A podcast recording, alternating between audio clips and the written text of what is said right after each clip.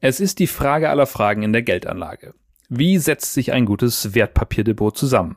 Wie viele Aktien gehören hinein? Wie viele Anleihen? Und braucht es überdies auch Gold? Und was tue ich jetzt, wenn ich 10.000 Euro übrig habe, 50.000 oder vielleicht sogar 100.000 Euro? Darüber wollen wir heute sprechen und Ihnen die ein oder andere spannende Erkenntnis präsentieren. Und damit herzlich willkommen zu einer neuen Folge des FAZ Podcast Finanzen und Immobilien. Mein Name ist Dennis Kremer. Und ich bin Maja Brankovic. Schön, dass Sie dabei sind an diesem Dienstag, den 7. Juni. Ja, Maja, die Finanzmärkte machen es einem ja nicht leicht in diesen Tagen. Die Aktienkurse fallen hin und wieder. Das sind auch die Anleihkurse unter Druck. Ich habe eine interessante Untersuchung gesehen dieser Tage von der britischen Man Group. Das ist eine Hedgefondsgesellschaft und die hat errechnet, dass so eine Situation, wo Anleihen und Aktien fallen, tatsächlich sehr, sehr selten ist. Wenn man sich das anschaut für den S&P 500, den äh, wichtigsten Aktienmarkt der Welt, den amerikanischen, dann gab es so eine Situation, wo das fünf Wochen am Stück tatsächlich der Fall war. Bislang in den vergangenen 50 Jahren nur ein einziges Mal. Und das war 1973. Ja, das zeigt wirklich, wie besonders äh, dieses Anlagejahr ist und wie herausfordernd das ja im Prinzip auch für jeden Einzelnen von uns. In Europa schauen ja jetzt alle ganz gespannt auf die Europäische Zentralbank und ihre Sitzung am Donnerstag. Alles spricht ja dafür, dass sie nun damit aufhören wird, zusätzliche Anleihen zu kaufen. Ja, man muss sich das ein bisschen klar machen. Noch immer kauft die EZB jeden Monat zu den vielen, vielen Milliarden Euro in ihrem Bestand äh, weitere Staats- und äh, Unternehmensanleihen an. Und wir haben eine Inflation äh, von, von acht Prozent. Und ähm, da fragen sich natürlich viele, ob das äh, überhaupt noch zusammenpasst. Ähm, auf jeden Fall wird darum erwartet, dass sich jetzt etwas tut. Ja, genau. Also die allermeisten, so gut wie alle EZB-Beobachter gehen ja davon aus, dass die EZB nicht nur die zusätzlichen Anleihekäufe stoppen wird, sondern auch in einem nächsten Schritt die Negativzinsen beenden wird und ähm, das dann mal Richtung 0% zumindest anheben wird. Was aber, und wir sprachen ja schon davon, äh, für alle Geldanleger auch unangenehme Nebenwirkungen haben wird, weil einfach alle bestehenden Anleihen vermutlich einen Wert verlieren werden. Also es ist keine leichte Situation, darum versuchen wir heute mal eine Frage zu beantworten, die uns hier sehr, sehr häufig gestellt wird und die wir in jeder Variante hier auch versuchen zu beantworten. Was tut man jetzt eigentlich mit seinem Geld? Was macht man, wenn man 10.000 Euro übrig hat? Wie teilt man das am besten auf? Darüber spreche ich jetzt mit unserem Kollegen Dirk Scherf von der Frankfurter Allgemeinen Sonntagszeitung. Er ist wirklich ein Spezialist für solche Fragen. Ja, hallo Dirk. Freut mich, dass du mal wieder bei uns im Podcast zu Gast bist. Heute wollen wir ein bisschen reden über eine Frage, die sich sehr viele Menschen in dieser Zeit stellen. Wie soll ich denn eigentlich in Zeiten der Zinswende anlegen? Muss ich mein Depot da irgendwie anders strukturieren als, als sonst? Äh, worauf kommt es an? Worauf muss ich achten? Das ist natürlich eine Grundsatzfrage. Also richte ich mein Depot immer nach der Marktlage aus? Ändere ich da ständig etwas oder mache ich das einmal und sage dann, das ist jetzt dann äh, krisensicher aufgebaut und soll sich auch nicht ändern? Ähm, man kann natürlich überlegen, jetzt in Zeiten der Zinswende laufen Anleihen vielleicht jetzt nicht so ideal, da sind eher Verluste zu erwarten. Also halte ich den Anleiheteil kleiner. Aber die große Frage ist dann immer, wann ist es vorbei damit, wann sind Anleihen wieder attraktiv und diesen Zeitpunkt mhm. verpassen die meisten Leute. Deswegen ist meine mhm. Empfehlung eher, ich überlege mir eine gute Struktur, die zu meinem Leben, zu meiner Biografie passt und halte dann auch fest, mhm. wenn sich mal was ändert. Mhm. Das heißt also nicht unbedingt versuchen, den Markt zu timen, wie man das immer so schön nennt. Ja. Nee, auch wenn das immer viele behaupten, dass sie das können. Viele Fondsmanager sagen, kann ich, kann ich, äh, ich bin besser als der Markt, ich weiß, wie es weitergeht. Alle Untersuchungen dazu haben gezeigt, das schafft man ab und zu mal, aber eben nicht über längere Zeit. Deswegen würde ich das nicht mhm. machen. Jetzt mal vielleicht, bevor man sich genau überlegt, wie man so ein Portfolio dann aufteilt, und wir wollen da ja gleich auch ein bisschen über einige Beispielfälle sprechen, aber zuvor wäre die Frage, welchen Teil des Geldes, was ich zur Verfügung habe, soll ich überhaupt für die Geldanlage verwenden? Gibt es da eine Formel? Eine Formel gibt es nicht, aber es gibt natürlich äh, Dinge, die, die noch wichtiger sind als die Geldanlage und die müssen erstmal erfüllt sein. Also das erste ist, dass ich Rücklagen habe für die normalen Dinge des Lebens, äh, die Unwägbarkeiten wie ähm, die Waschmaschine geht kaputt, äh, ich brauche eine mhm. neue oder mein Auto gibt den Geist auf, ich brauche ein neues Auto. Da kommen ja auch gleich ein paar Summen zusammen, für die ich Rücklagen haben sollte. Man sagt da so im Schnitt äh, drei Nettogehälter sollte man mal verfügbar haben, wo man jederzeit okay. rankommt. Mhm. Das ist der erste Teil. Das zweite ist, dass ich die wichtigsten Versicherungen habe im Leben, ähm, wie eine äh, Haftpflichtversicherung, Privathaftpflicht, äh, eine Berufsunfähigkeit und ähm, natürlich eine gute Krankenversicherung, äh, mhm. solche Sachen. Und wenn das abgesichert ist, dann kann ich den überschießenden Teil in die Geldanlage stecken. Hm, und also natürlich, sozusagen. was man auch noch sagen, Kredite, wenn man natürlich welche hat, sollte man die natürlich auch erstmal tilgen. Ja, ja. Jetzt haben wir schon darüber gesprochen. Anleihen äh, sind vielleicht etwas schwieriger in diesen Zeiten. Was gehört denn typischerweise ins Depot? Man hätte ja jetzt immer gesagt, auf jeden Fall Aktien, vielleicht Gold, Immobilien, vielleicht doch Anleihen. Also aus was setzt sich so ein Depot in diesen Zeiten zusammen? Ja, du hast eigentlich die wichtigsten Sachen schon genannt. Ich würde auch die Anleihen jetzt nicht weglassen, nur weil es im Moment mhm. äh, eine schwierige Zeit ist. Anleihen gehören immer in ein Depot. Äh, Aktien gehören da aber auch rein, was die meisten äh, mhm. äh, vielleicht äh, ein bisschen kritischer sehen, aber Aktien sind eigentlich fast immer zwingend. Ähm, Gold ist so eine Geschmacksfrage. Kann man beimischen, sollte kein großer Teil sein. Immobilien, dann vielleicht über Immobilienfonds kann man sich überlegen mhm. ähm, oder Immobilienaktien. Die eigene Immobilie ist immer noch mal eine ganz andere Entscheidung, weil da geht's ja dann um riesige Summen und das äh, hm. frisst dann fast das ganze Vermögen auf. Da bleibt dann gar nicht mehr viel ja. übrig. Genau, das behandeln wir heute mal ausnahmsweise nicht, machen wir ja sonst immer gerne. Vielleicht kannst du uns mal einen Hinweis geben. Du hast schon davon gesprochen, dass viele Leute sich mit Aktien nicht so wirklich anfreunden können. Gibt es denn Leute, von denen du sagen würdest, ja, für die eignen sich Aktien wirklich nicht? Weil die vielleicht zu nervös sind oder Genau, also wenn, wenn man in Aktien geht, dann muss man wissen, dass eben Aktien auch verlieren können im Wert und das kann auch mal heftig sein. Das haben wir ja in, beim Ausbruch der Corona-Krise gesehen. Wir haben es in der mhm. Finanzkrise gesehen. Da mhm. gehen Kurse auch mal 30, mhm. 40 Prozent nach unten. Und wer dann nicht mehr gut schlafen kann, wer dann äh, Bauchschmerzen kriegt und dann im schlimmsten Fall noch in Panik seine ganzen Aktien verkauft, weil er an den Weltuntergang glaubt, dann äh, ist er vielleicht nicht der Richtige. Es wäre dann sehr schade. Mhm. Ähm, besser ist, man hat dann die Geduld, man hat dann auch das Vertrauen, dass sich auch Aktienkurse immer wieder erholen. Ähm, das wäre mhm. besser, aber wenn man es psychisch sozusagen überhaupt nicht erträgt, dann ist es halt dann doch nicht das Richtige. Mhm. Also Lebensqualität äh, spielt auch bei der Geldanlage eine ja, gewisse Rolle. Sollte man nicht ganz vergessen. Lebensqualität ähm, vor ja Rendite. Auch, ja, ist ja auch das Ziel von der von der ganzen Aktion letztlich, die eigene Lebensqualität ein bisschen zu steigern. Äh, und wenn man es damit nicht nervlich nicht aushält, dann ist das wahrscheinlich wirklich ein guter Rat, dass man dann darauf äh, verzichtet. Ähm, äh, bevor wir mal zu so einem ganz konkreten Portfolio kommen, nochmal die Frage zu Gold. Das ist ja wirklich was, da scheiden sich die Geister dran. Manche sagen, ja, muss man auf jeden Fall im Depot haben. Äh, manche sagen, das ist Unsinn. Wie stehst du dazu? Also ich finde es als kleine Beimischung okay. Äh, ich finde, man sollte nicht damit äh, denken, man, damit verdient man die meiste Rendite in seinem Depot. Ich würde nicht mehr als zehn Prozent machen.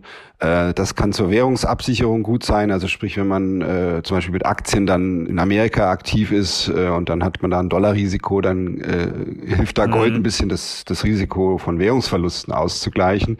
Dafür kann man das nehmen. Es ist an sich natürlich auch eine gewisse Stabilisierung im Depot aber nicht zu viel. Mhm, mhm. Also ein, ein alleiniger Glaube an Gold wäre ein Fehler sozusagen. Ähm, würde auch nicht dem Grundgedanken, äh, den wir hier häufig predigen, der Streuung äh, entsprechen, wenn man jetzt sehr stark auf Gold setzen würde. Vielleicht kommen wir mal auf äh, den Artikel, den du auch letzte Woche in der Sonntagszeitung veröffentlicht hast, zu sprechen, indem wir uns mal vier Typen angeschaut haben, Menschen in verschiedenen Lebensphasen und dann die Frage gestellt haben, welches Portfolio wäre denn für die, welche Portfolioaufteilung wäre für die denn eigentlich sinnvoll? Fangen wir mal mit jemand Jungem an, ein Berufsanfänger, 25 Jahre. Was ist bei ihm anders als äh, bei Älteren? Wie kann er sein Portfolio aufteilen? Was kann er sich besonders trauen und was sollte er vielleicht nicht tun? Also die, die Grundfrage für alle Portfolien ist ja, wie viel Zeit habe ich für meine Geldanlage und wie ähm, wie schnell muss ich an das Geld herankommen können? Ähm, diese Fragen muss ich mir eigentlich immer beantworten. Äh, mhm. Und wie viel Risiko bin ich bereit zu tragen? So, wenn wir uns jetzt den Berufsanfänger angucken, der ist eben jung, hat noch viele, viele Jahre. Wenn er jetzt für die Rente spart, äh, hat er locker mal 40 Jahre Zeit für die Geldanlage. Wenn er ähm, auf ein Haus spart, dann hat er bestimmt auch noch 15 Jahre. Mhm. Wenn er für die eigenen Kinder spart, die sind dann auch erst in 18 Jahren ungefähr äh, an der Uni. Frühestens, frühestens, äh, frühestens an der Uni. äh, ähm, er muss ja auch erstmal in die Welt setzen, dauert locker nochmal 20 Jahre. Also wo er für die auch noch sparen kann. Also er hat Zeit. So, das spricht dafür, mhm. dass er einen höheren Anteil in Aktien reinstecken kann. Weil Aktien sind auf kurze Sicht natürlich riskant, haben wir ja vorhin gesagt, kann mal ein, zwei Jahre richtig runtergehen. Aber mhm. äh, auf 10, 15, 20 Jahre ähm, hat man eigentlich im Normalfall immer einen Gewinn ähm, oder zumindest keine Verluste gemacht. Mhm. Also das nimmt, das nimmst du nur, weil das äh, auch eine Frage ist, die viele äh, Zuhörer und Zuhörerinnen uns ja stellen. Da, diese Erkenntnis nimmt man aus äh, den Entwicklungen der Vergangenheit oder woher nimmt man die? Genau, es gab Untersuchungen, muss man natürlich immer dazu sagen, kann in der Zukunft auch mal anders sein, aber ähm, mhm. durch alle Krisen hinweg, also ähm, die letzten 50 Jahre gibt es sehr viele äh, über diesen Zeitraum Untersuchungen, die eben festgestellt haben, zu jedem beliebigen Zeitpunkt, selbst wenn man kurz vor dem großen Crash zum Höchstpunkt gekauft hat, äh, ist man mhm. nach ungefähr 13, 14 Jahren äh, auf jeden Fall in der Gewinnzone und äh, nach 20, 25 Jahren, also den Zeitraum, den der Berufsanfänger so hat, äh, kann man locker mit äh, sieben bis acht Prozent Rendite mhm. im Durchschnitt rechnen. Von daher, mhm. Aktien gehören da auf jeden Fall in sein Depot zu einem überwiegenden Teil. Also tatsächlich mehr als 50 Prozent. Auf jeden Fall. Sagen man. Ich, ich, glaube, es ist wichtig zu sagen, das müssten wir vielleicht äh, an alle, die uns zuhören, einmal sagen. Natürlich äh, ist jeder Lebensentwurf ein bisschen anders und deswegen ist das, was wir hier sagen, natürlich nicht äh, für jeden exakt so geeignet. Das sind so Richtwerte. Ne? Genau, also das, da kann man keine ja. festen Prozentsätze sagen. Man muss ja auch, was wir vorhin auch schon gesagt haben, man muss, man muss ja wissen, wie viel äh, kann man ertragen, ne? wenn man mhm. 80 Prozent genau. Aktien hat und die Kurse rauschen in den Keller, dann sieht es natürlich im Depot erstmal verheerend aus. Das muss man natürlich aushalten können. Je mehr man aushalten kann, desto höher kann der Aktienanteil sein. Hm, das heißt aber für so jemanden tatsächlich 60, 70 Prozent, das ist vorstellbar. Ja, auch 80, ja. 90, also je nachdem äh, ein bisschen vom Lebensentwurf, klar, wenn er äh, mhm. sagt, er will in, in, in fünf Jahren auf jeden Fall ein Haus bauen, dann ist es natürlich äh, nicht die, die ideale Quote, dann braucht er viel weniger. Mhm. Aber ein 25-Jähriger hat normalerweise noch nicht ungefähr diesen, diesen Plan.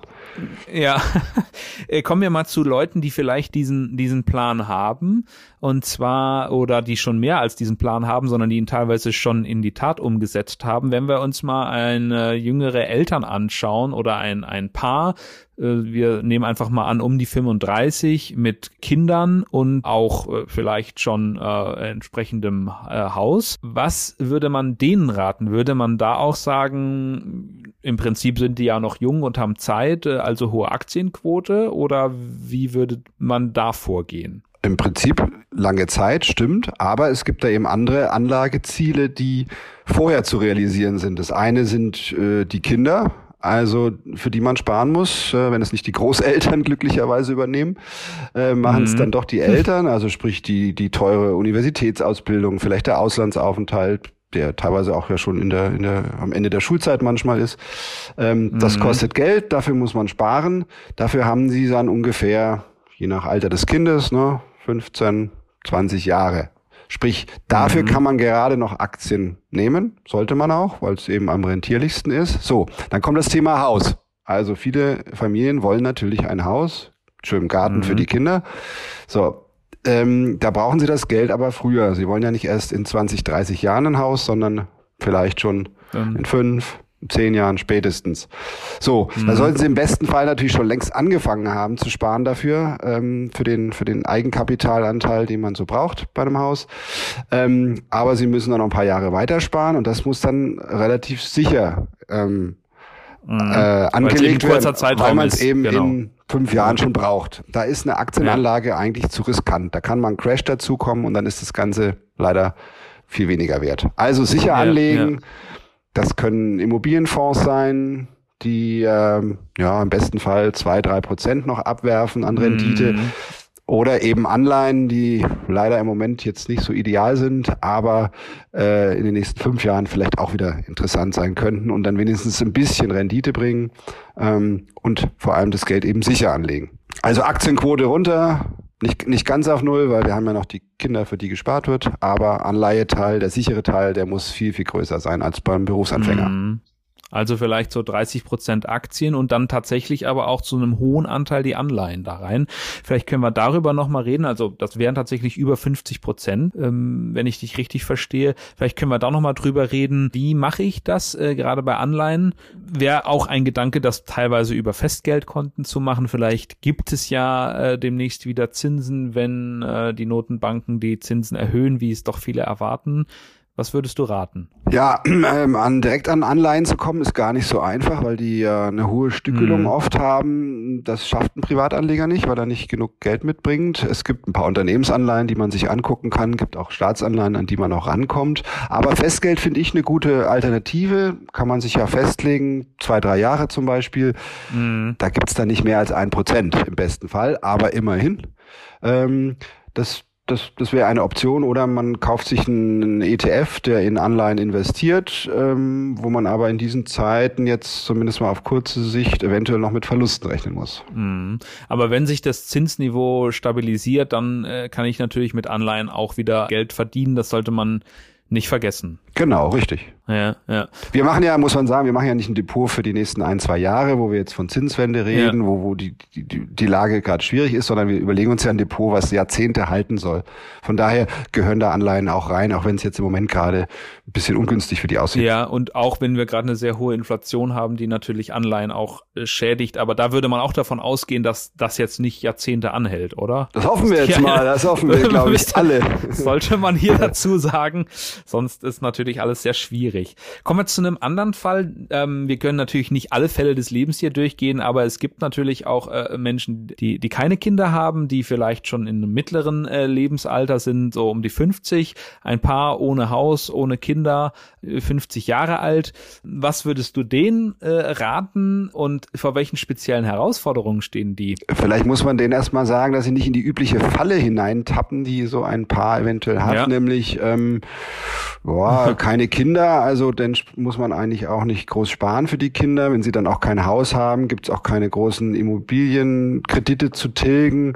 Ähm, alle Untersuchungen zeigen, wer kein Haus hat, ist weniger diszipliniert beim Sparen. Da wird dann eher ein bisschen Geld ausgegeben, da wird verreist, da wird äh, schön essen gegangen.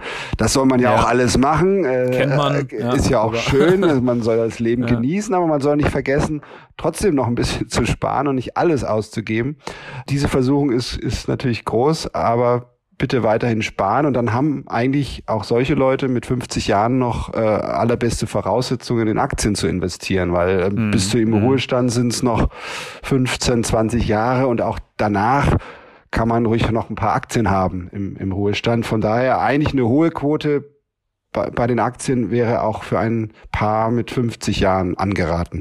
Mhm. Also auch hier so 60, 70 Prozent durchaus. Ja, genau. Ja. Vielleicht nicht mehr 80, auch, 90 wie beim Berufsanfänger, aber eine, ho eine hohe Quote. Mhm. Und das würdest du auch äh, über Indexfonds empfehlen, das zu machen, über ETFs oder nach Lust und Laune? Ich würde generell für die Aktienanlage sagen, ähm, Einzelaktien meiden da ist dann das Risiko eben doch höher. Das, was wir vorhin sagten, äh, ne, so nach 14 Jahren ungefähr gibt es kaum Verluste. Das gilt natürlich, wenn man breit investiert in einen Index. Das kann der MSCI Welt sein.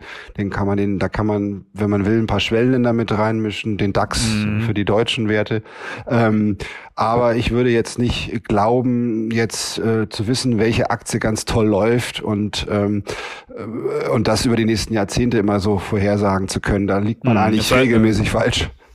Ja, es sei denn, man hat so ein bisschen Spielgeld und hat wirklich Lust daran, dann, dann kann man das durchaus mal machen und liegt vielleicht auch mal richtig, aber man muss sich eben darüber im Klaren sein, dass es nicht immer zwangsläufig äh, zu Erfolg führt. Genau, also die, die Basisanlage sollte äh, in, in, über Indexfonds laufen und dann kann man in der Tat, wenn man noch ein bisschen was übrig hat, sagen, zum Spaß, mhm. aber nicht unbedingt als zwingende Geldanlage.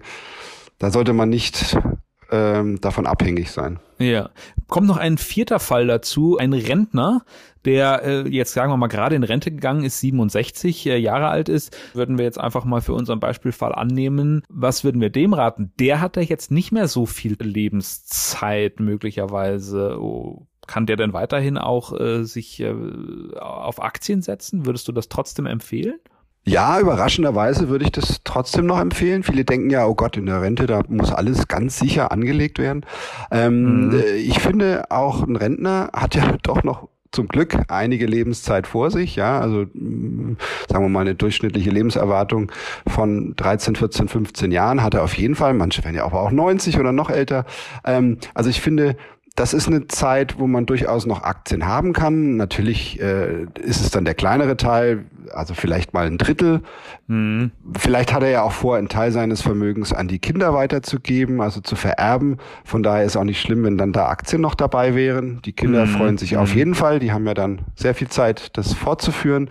Finde ich jetzt also nicht schlimm. Aber natürlich, äh, der, der, der größere Teil muss natürlich jetzt sicherer angelegt werden, weil dann mhm. das Geld mhm. auch schneller verfügbar sein muss ähm, äh, zur Aufbesserung der Rente und äh, ja, und weil er eben nicht mehr so viel Zeit hat, mögliche Crashs am Aktienmarkt auszugleichen. Also wir lernen, Aktien sind tatsächlich ähm, trotz aller Einwände, die viele dagegen haben, nie ein Fehler, das im, im Portfolio zu haben oder nur in sehr seltenen Fällen. Vielleicht ähm, abschließend, wenn, wenn ich mir so eine Aufteilung überlegt habe, ähm, wir haben das ja jetzt angedeutet, wo die ungefähr liegen könnten. Gold, eine Beimischung, immer so fünf bis zehn Prozent. Dann muss man austarieren, wie Aktien und Anleihen das Verhältnis ist, je nach Lebenssituation. Und dann eben kann man noch auch so fünf bis zehn Prozent vielleicht Immobilienfonds beimischen, je nach nachdem, was man denkt.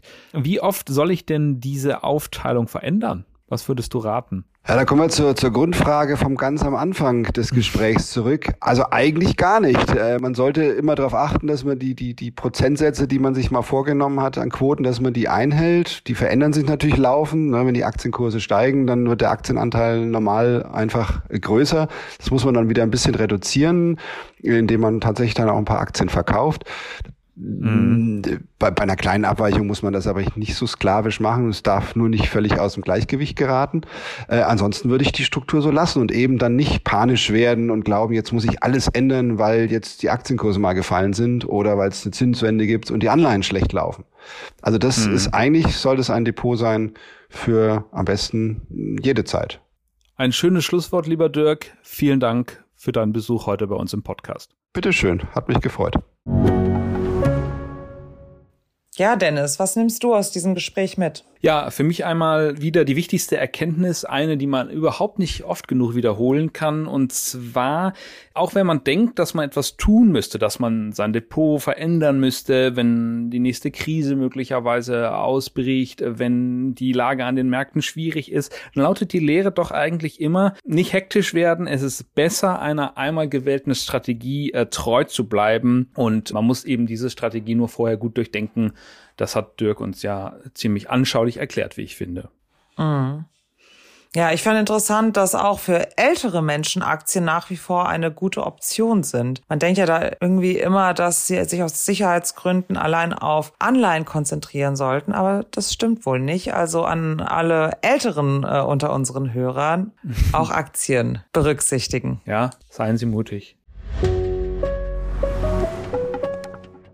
Ja, und dann sind wir auch schon wieder bei unserem Ding der Woche. Dennis, was hast du uns mitgebracht? Ja, ich habe mal wieder einen Buchtipp dabei. Ich weiß nicht, ob man das merkt. Ich versuche mir hier so nebenbei einen äh, Ruf und als Finanzbuchpapst aufzubauen in unserem Podcast. Aber diesmal habe ich wirklich ein sehr spannendes Buch dabei, ist seit Ende Mai auf Deutsch im Handel und man kann das nur so nennen, ein echter Page-Turner, wie die Engländer sagen. Jetzt bin ich gespannt. Worum geht's?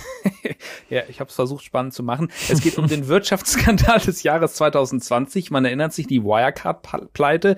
Einige Bücher sind dazu schon erschienen, aber mhm. das Buch, was heute, wo, von dem ich heute spreche, ist wirklich das einzige, was man lesen muss, finde ich. Es heißt House of Wirecard, die ganze Geschichte, und da wird nicht zu viel versprochen. Es ist geschrieben von äh, Dan McCrum. Das ist der britische Journalist, der den Wirecard-Betrug eigentlich schon im Jahr 2014 aufgedeckt hat. Äh, da hat er damit angefangen, sich damit zu beschäftigen. Ihm wollte halt damals niemand glauben. Mhm. Ja, der Mann ist ja damals sogar bedroht worden, ne? Ja, also er hat im Vergleich zu, ich sag jetzt mal, allen deutschen Autoren dieser Bücher wirklich eine Menge riskiert. Wirecard hat alles daran gesetzt, ihn mundtot zu machen. Sein Ruf stand auf dem Spiel. Äh, wie gesagt, in Deutschland wollte ihm niemand glauben. Die Finanzaufsicht BaFin hat gegen ihn ermittelt. Er hätte möglicherweise verhaftet werden können, wenn er nach Deutschland gekommen wäre. Also da war wirklich einiges los und er dann wirklich stark unter Druck. Mm, ja, das war schon echt heftig alles. Mittlerweile hat die BaFin ja auch einen neuen Präsidenten. Der alte BaFin-Chef äh, Hufeld musste am Ende wegen dieser Vorgänge ja auch zurücktreten. Genau, es hat sich also einiges getan im Zuge dieser Aufdeckung und das wird eben in dem Buch erzählt. Man erfährt auch sehr viel, wie die Journalisten der Financial Times arbeiten. Äh, das ist ja äh, nicht ohne Grund äh, die einer der renommiertesten Wirtschaftszeitungen der Welt. Jetzt könnte man sagen, wie Journalisten arbeiten, ist vielleicht vor allen Dingen für uns beide interessant. Ich finde aber, das ist auch für die ähm, übrigen Hörerinnen und Hörer interessant, denn sie lernen auch ganz viel anderes. Sie lernen zum Beispiel sehr schräge Typen kennen der Londoner Finanzszene. Man erfährt etwas über die berüchtigten Shortseller, also die Leute, die auf einen Kurssturz der Wirecard-Aktie gesetzt haben. Äh, es ist wirklich ein Portfolio an, äh, Portfolio sage ich schon, weil wir immer so viel über Portfolien reden, aber es gibt wirklich viele, viele interessante Figuren, die man da kennenlernt. Okay, jetzt noch äh, eine letzte Frage als Service für unsere Hörer. Wie viele Seiten hat denn das Buch? Ja, also man sollte sich nicht abschrecken lassen. Es sind mehr als 400, aber wirklich, man kann die, es ist so gut geschrieben und auch sehr gut übersetzt. Das kann man an zwei Wochenenden, wenn man Zeit hat, durchlesen. Okay. Lohnt sich wirklich. Danke für den Tipp. Und das war's auch schon wieder mit unserer dieswöchigen Folge des FAZ Podcast Finanzen und Immobilien. Wenn Sie Fragen haben, Themenwünsche oder andere Anregungen, schicken Sie uns eine E-Mail an podcast.faz.de oder schreiben Sie uns auf unseren Social Media Kanälen. Wir freuen uns, wenn Sie uns abonnieren und wenn Sie uns weiterempfehlen. Zu finden sind wir überall dort, wo es Podcasts gibt. Und schauen Sie auch gerne mal in unsere LinkedIn-Gruppe, da gibt es auch immer mal wieder interessante Posts. Machen Sie es gut, bis nächste Woche. Alles Gute, bleiben Sie gesund und machen Sie was aus Ihrem Geld.